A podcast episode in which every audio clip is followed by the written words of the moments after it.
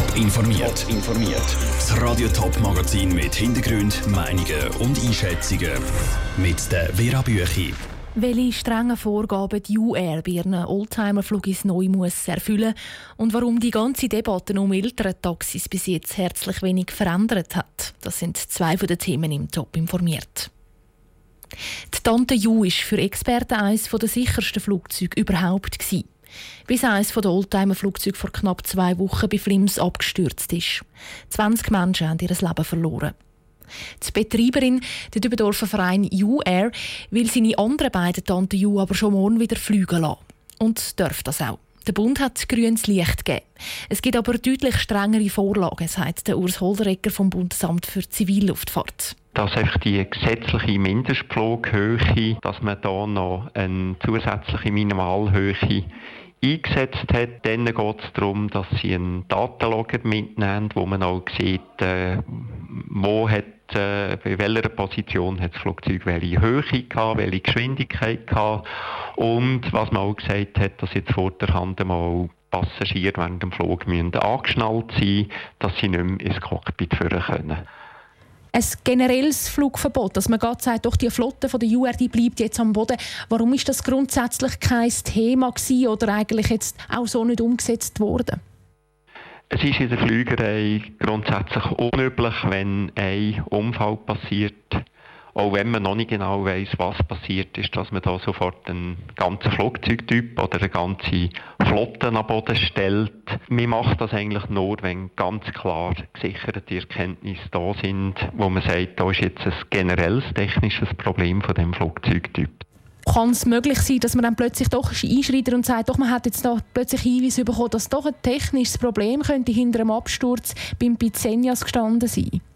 Das ist absolut möglich. Für das hat man die Untersuchung von der Sicherheitsuntersuchungsstelle. Und selbstverständlich, wenn jetzt da plötzlich etwas, eine neue Erkenntnis käme, müsste man da die Lage neu beurteilen und dann gäbe es halt allenfalls noch weitere Massnahmen. Der Urs Holderecker vom Bundesamt für Zivilluftfahrt. Er geht davon aus, dass es nach Wochen oder auch Monaten geht, bis es von den Ermittlungen zum Absturz überhaupt ein Zwischenergebnis gibt. Die UR schreibt in einer Stellungnahme, sie begrüße die Auflagen vom Bund und will sie alle erfüllen. Ältere Taxis sind in den letzten Jahren und Monaten mehr denn je diskutiert worden. Es hat nicht nur eine breite öffentliche Debatte über Sinn und Unsinn gegeben. Diverse Gemeinden haben mit Bussen droht, wenn die Eltern ihre Sprösslinge mit dem Auto in die Schule bringen und quer vor der Schule parken. Haben diese Massnahmen und Debatten etwas geändert? Andrea Nötzli mit einer ersten Bilanz nach dem Schulstart in der Ostschweiz soziale Diebstahl am Kind. Wo sich schlussendlich Eltern dann noch irgendwo mit einem Hupen oder einer Bremse nur noch zu helfen gewusst haben. So tönt es bei den Schulleitern, wenn man das Thema Elterntaxi anspricht. Zu Roschacherberg im Kanton St. Gallen hätte darum eine Kreuzung sollen ausgebaut werden damit die Eltern Platz haben, um die Kinder auszuladen und die die letzten Meter noch hätten können laufen Die Idee ist im Frühling aber Bach abgeschickt worden. Darum ist das Thema Elterntaxi auch in dieser ersten Woche schon wieder top aktuell, sagt der Schulleiter der Primarschule Klostergut Roschachenberg, Matthias Haas. Es ist von der Sicherheit her sicher für die anderen Kinder und Verkehrsteilnehmer eine Herausforderung bzw. nicht angenehm, wenn auf dem Wendeplatz diverse Autos stehen. Im Moment stellen wir fest, dass einzelne Kinder gefahren werden. Das hat sicher auch mit dem Schuljahresstart zu tun, weil sie vielleicht noch unsicher sind bezüglich dem Schulweg. Dass die Sicherheit gefährdet ist mit älteren Taxis, das Problem kennt auch das Primarschulhaus Steigt Schaffhausen schon in dieser ersten Woche. Die Sicherheit ist das aber für die Kinder ist auch noch etwas ganz anderes wichtig, sagt der Schulleiter vom Steig Schaffhausen, der Christoph Schmutz. Darum müsse mit den Eltern geredet werden. Man nimmt dem Kind etwas weg. Man nimmt es gemeinsam mit der Schule, geht diesen Weg. Und auf das weisen wir die Eltern sehr, sehr deutlich hin. Man enthält dem Kind ja auch Bewegungserfahrungen vor, koordinative Fähigkeiten, die immer ein bisschen schlechter werden. Und so ist das eigentlich eine ganz bedauerliche Entwicklung. Bei der Polizei sind noch keine Verzeihungen bekannt wegen der älteren Taxis jetzt in dieser Woche. Wenn die Polizei so eine Situation beobachtet, dann machen sie die Eltern aber darauf aufmerksam. Der Beitrag von Andrea Nützli. In den Kantonen St. Gallen, Thurgau und Schaffhausen hat die Schule diese Woche angefangen. Der Kanton Zürich startet dann am Montag. Lang, lang hat sich die Wettbewerbskommission WECO Zeit gelassen. Genau hat sie angeschaut. Und heute Morgen hat sie bekannt gegeben, in der Schweizer Medienlandschaft gibt es zwei grosse Zusammenschlüsse. Die AZ-Medien und die NZZ dürfen gemeinsame Sachen machen. Und auch die Media und Goldbach. Die WECO schreibt dazu, das sei zwar nicht gut für die Medienvielfalt, aber die Medienvielfalt sei nicht ihr Job. Wer aber ist verantwortlich für die Medienvielfalt? Peter Hanselmann. Es war einmal das goldige Zeitalter vom Journalismus.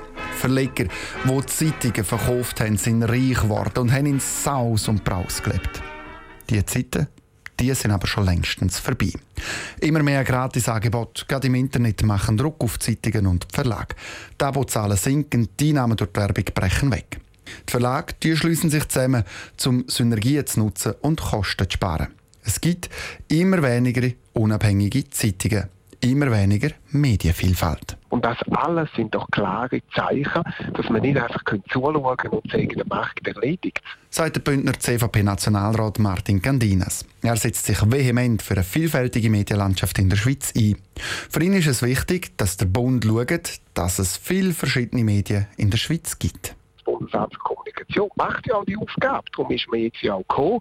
Mit dem Bundesrat wir mit dem äh, neuen Vorschlag für ein elektronisches Mediengesetz, wo man gesagt hat, wir probieren auch Internetmedien, die vor allem auf Audio und Video sich fokussieren, zum neu vielleicht können unterstützen. Staatlich unterstützte Medien. Für den Berner FDP-Nationalrat und Vizepräsident der Aktion Medienfreiheit, der Christian Wasserfallen, ein Graus. Also wir haben zum Glück keine Medienkontrolle. Also ich werde ja auch nicht ein Gesetz haben, wo er politisch kann mitbestimmt werden kann, welche Medien das jetzt genau wie sollen organisiert sein. Dass der Bund, der Medienzeitung von Bern und der Tagesanzeiger, der Medienzeitung von Zürich, dafür schon länger fast die gleichen Zeitungen sind, das stört ihn nicht.